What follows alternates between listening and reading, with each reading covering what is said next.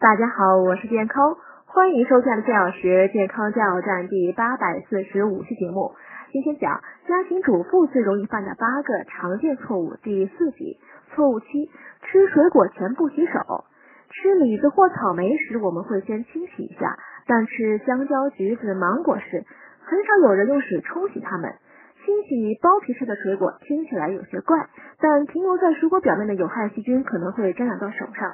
切开水果时，甚至会侵入水果内部，因此手拿包皮水果前用肥皂或温水洗手至少二十秒，可防止细菌蔓延。错误八：食物搭配不当。举个例子，补铁时应注意不同食物的搭配。